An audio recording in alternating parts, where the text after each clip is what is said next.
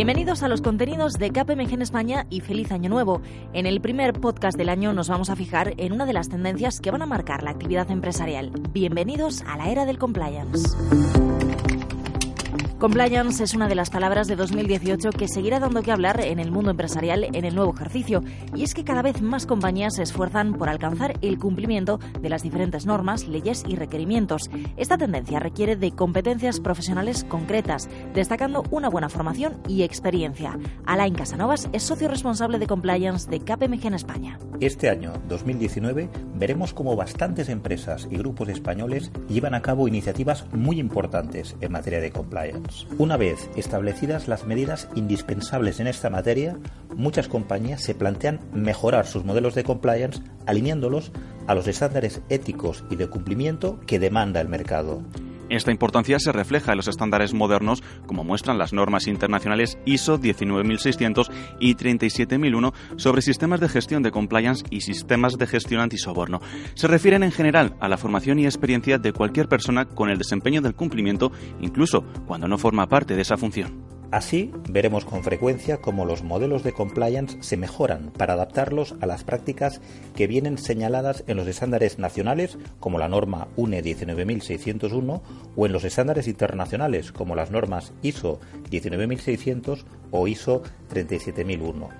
Estos estándares aglutinan una serie de buenas prácticas en compliance acordes con las exigencias de los mercados en poco tiempo se convertirán en exigencia habitual en la contratación y por eso cabe poner el foco en cumplir con ellos. La norma UNE 19601, a la que hacía referencia la Casanovas, alude a los sistemas de gestión de compliance penal. Dedica un apartado específico a las competencias del personal de compliance, refiriéndose a su formación y experiencia, y fija la necesidad de conservar evidencias documentales de ello. Al tratarse de un requisito, las entidades certificadoras deben solicitarlas y analizarlas. ¿Y qué ocurre cuando la empresa opera en múltiples jurisdicciones? Hasta allí deben llegar estas normas de cumplimiento. También será un año en el que grupos de empresas desplegarán sus modelos de compliance en filiales extranjeras, especialmente cuando estén ubicadas en zonas geográficas expuestas a malas praxis. Por ello es tan importante la formación en esta posición en la empresa. Afortunadamente, la oferta formativa en España sobre compliance se ha ampliado en los últimos años. Ejemplo de ello es que el próximo mes de marzo comenzará la décima edición del programa de posgrado en compliance que imparten de manera coordinada las universidades Carlos III en Madrid y Pompeu Fabra en Barcelona. La consolidación de este programa es una muestra del incremento en la calidad formativa sobre esta materia y el reconocimiento que tiene actualmente en España, algo impensable hace una década.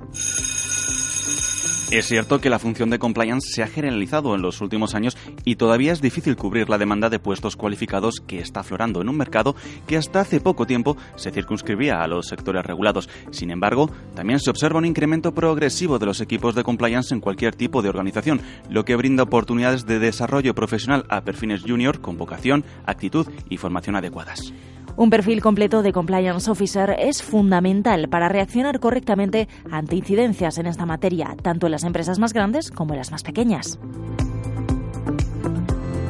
Si quieres profundizar en estos temas y tener acceso a nuestros últimos informes y publicaciones, visita kpmg.es y kpmgtendencias.com y no olvides suscribirte a nuestro canal de podcast para recibir notificaciones cada vez que publiquemos nuevos contenidos.